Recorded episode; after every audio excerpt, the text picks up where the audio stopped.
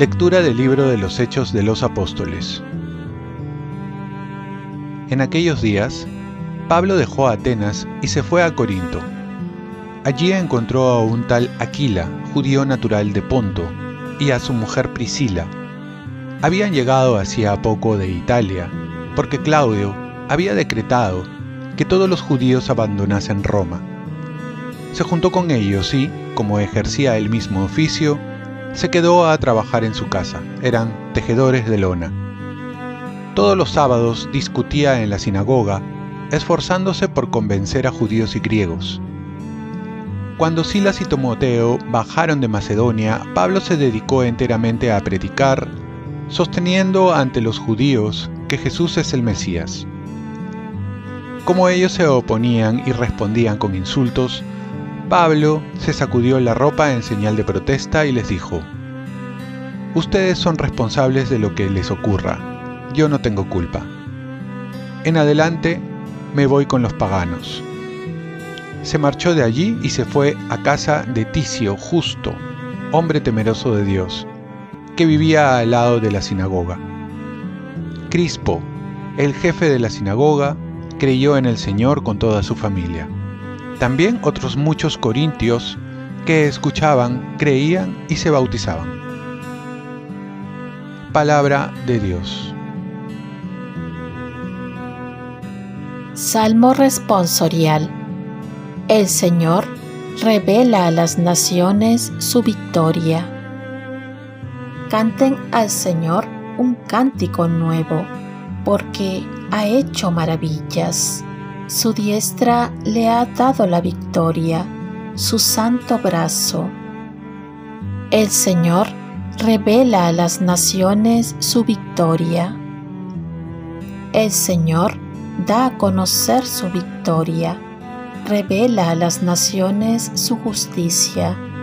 Se acordó de su misericordia y su fidelidad en favor de la casa de Israel. El Señor revela a las naciones su victoria. Los confines de la tierra han contemplado la victoria de nuestro Dios.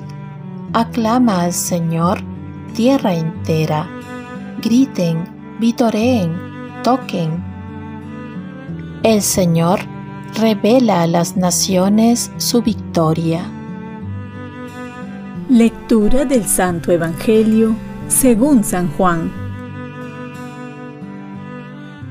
En aquel tiempo dijo Jesús a sus discípulos, Dentro de poco ya no me verán, pero un poco más tarde me volverán a ver. Comentaron entonces algunos discípulos, ¿qué significa eso de dentro de poco ya no me verán, pero un poco más tarde me volverán a ver. Y eso de me voy al Padre, y se preguntaban, ¿qué significa ese poco? No entendemos lo que dice. Comprendió Jesús que querían preguntarle algo y les dijo, están discutiendo de eso que les he dicho. Dentro de poco ya no me verán, pero un poco más tarde me volverán a ver. Pues sí, les aseguro que ustedes llorarán y se lamentarán, mientras el mundo estará alegre. Ustedes estarán tristes, pero su tristeza se convertirá en alegría. Palabra del Señor. Pase bien, hoy recordamos a San Félix de Cantalicio que va a decir, los ojos en la tierra, el espíritu en el cielo y en la mano el Santísimo Rosario. Los discípulos no entienden de la partida de Jesús de este mundo. Se acercaba su asunción y por ello ya no lo verán. Por eso dice, dentro de poco no me verán. Así como los discípulos, las partidas de los seres queridos nos inquietan, nos dejan tristes y hasta a veces nos llevan a la depresión. Jesús comprende que su partida traerá sufrimiento, tristeza. Por eso les dice, ustedes llorarán y se lamentarán Jesús comprende de ausencia, lo ha experimentado en la cruz cuando dijo, Dios mío, Dios mío, ¿por qué me has abandonado? La ausencia de quienes más amamos es la que más duele. Pero no nos quedemos en una parte de la frase, sino que tenemos que leerla toda completa, porque dice, pero un poco más tarde me volverán a ver. Son palabras que evocan un final feliz. Y es que en el futuro Dios va a estar con nosotros, pero también está en el presente, pero hay que saber esperar en fe y en esperanza. Como decía San Agustín, deseamos juntos la patria celeste, suspiramos por la patria celeste, sintámonos peregrinos aquí abajo. También nosotros podemos experimentar la ausencia de Jesús en momentos críticos, cuando más lo necesitamos, pero esperemos con fe y esperanza. Termino con unas palabras de un escritor que dice lo siguiente.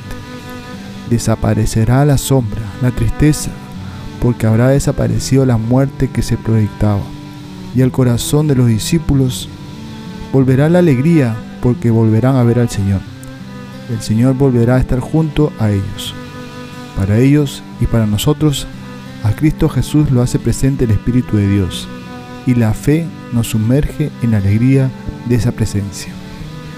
Y hoy celebramos la memoria del primer santo capuchino, San Félix Cantalicio, quien quiere imitar a los penitentes en el desierto. Y al preguntarle dónde podría hallar la fórmula de los anacoretas, alguien le respondió, en los capuchinos. A su compañero de fatigas y de alegrías, en lo divino le decía, buen ánimo hermano, los ojos en la tierra, el espíritu en el cielo y en la mano el Santísimo Rosario.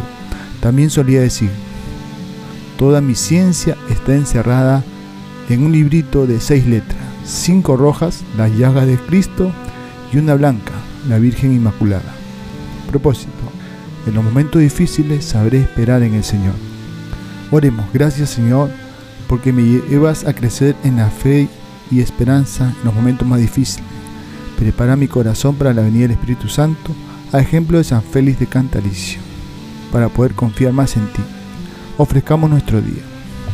Dios Padre nuestro, yo te ofrezco toda mi jornada en unión con el corazón de tu Hijo Jesucristo, que sigue ofreciéndose a ti en Eucaristía para la salvación del mundo. Que el Espíritu Santo sea mi guía y mi fuerza en este día, para ser testigo de tu amor. Con María, la Madre del Señor y de la Iglesia, te pido por las intenciones del Papa. Con San José Obrero, te encomiendo mi trabajo y mis actividades de hoy, para que se haga en mí tu voluntad.